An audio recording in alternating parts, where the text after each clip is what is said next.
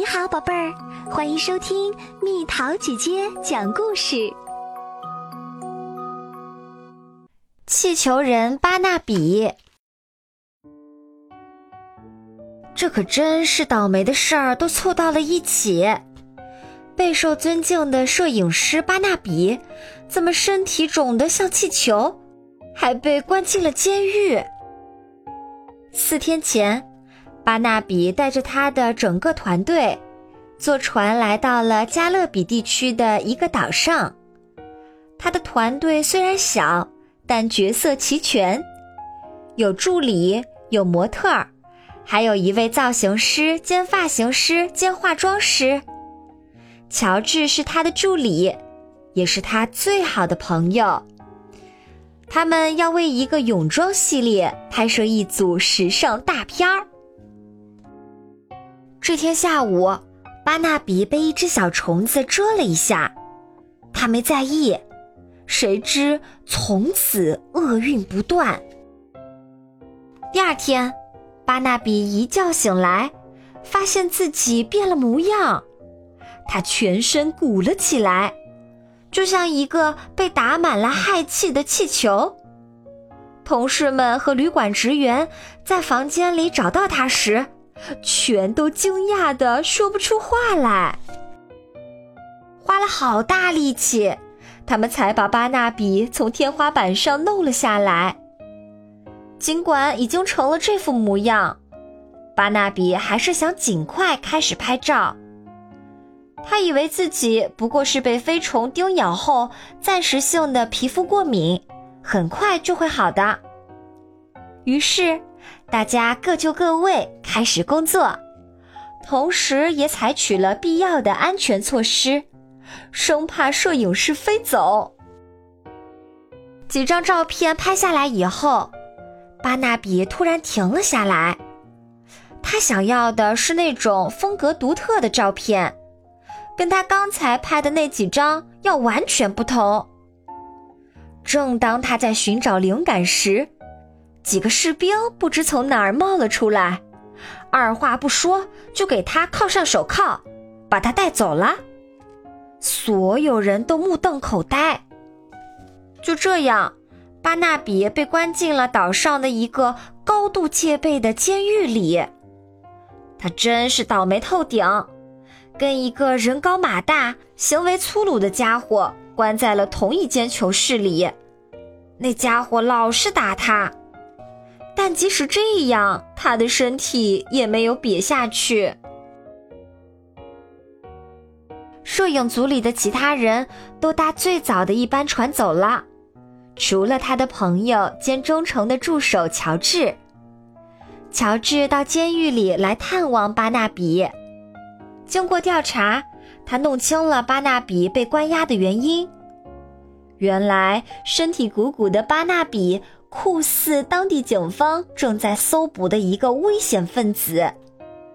巴纳比意识到，自己很可能要困在这个可怕的监狱里很久很久，他必须想办法越狱。巴纳比首先必须想办法弄掉绑在腿上的那只铁球。没有了这个沉重的家伙。他或许就能不辞而别。可是，在监狱里，也就只有他一个人，整天被绑着铁球，就连放风的时候也不能解开，累得他要命。尽管健康状况不好，巴纳比还是逃不脱服苦役的命运，即使是一点效率都没有。狱方决定对监狱进行翻修。他们派给巴纳比一个比较适合他身体状况的活儿。为了提高效率，看守甚至同意解下绑在他身上的铁球。气球人在粉刷监狱围墙的时候，想出了一个越狱计划。有一天，乔治来探访巴纳比，巴纳比悄悄地将自己的越狱计划告诉了他。包括每一个行动细节。巴纳比的计划可谓大胆，但并没有妨碍他呼呼大睡。如果一切顺利，同时乔治按计划行事的话，那他重获自由便指日可待。那个重要的日子终于来了，正如巴纳比算好的，当天看守大院的是那个像鼹鼠一样高度近视的人。这将大大有利于他们的行动。乔治做了一个和巴纳比一模一样的气球，巴纳比一看到这个气球，就割断了绑在自己身上的绳索，越过围墙。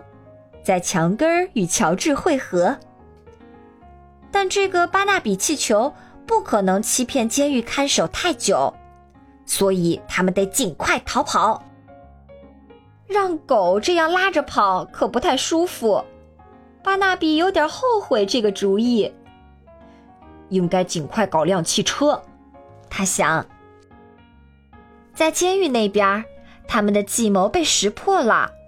岛上四处响起了刺耳的警报声，两个逃犯丢下了桃红色的凯迪拉克，因为这车实在是有点太招摇了。他们把自己乔装打扮了一番，小神不知鬼不觉的逃跑。显然，他们的装扮很成功，街上甚至有男人对着巴纳比吹口哨，弄得他很烦。巴纳比和他的伙伴终于来到了港口，他们准备偷偷的上船离开这个国家。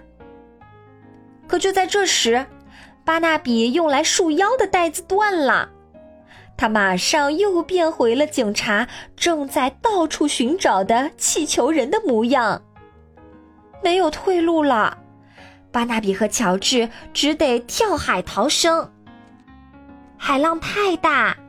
警方的船没法追捕他们，幸亏圆鼓鼓的巴纳比不会下沉。几个小时后，风暴停了，海水恢复了平静，两个落水者被警察捞了上来。让他们感到奇怪的是，刚刚还在被当成罪犯追捕，可以踏上甲板。就受到船上的警察们十分殷勤恭敬的招待。警察解释了事情发生变化的原因。原来，在他们越狱期间，那个酷似巴纳比的坏蛋被抓住了。巴纳比和乔治被外交部长邀请到家里喝茶。这次严重的司法错误让巴纳比蒙受了大冤枉。部长担心引起外交纠纷，部长太太甚至提议让自己的私人医生替巴纳比治疗过敏性膨胀病。部长太太的私人医生给他使用了针灸疗法，几次之后，巴纳比的病就好了，恢复了原先的正常体型。但在离开这个国家之前。摄影师巴纳比还有最后一件事情要做：拍照。好啦，小朋友们，故事讲完啦。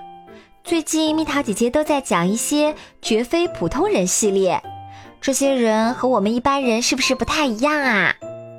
那么现在，蜜桃姐姐请你想想，你自己有什么优点，又有什么缺点？去仔细的发掘你身上的那些不一样，留言告诉蜜桃姐姐吧。好了，宝贝儿，故事讲完啦。你可以在公众号搜索“蜜桃姐姐”，或者在微信里搜索“蜜桃五八五”，找到告诉我你想听的故事哦。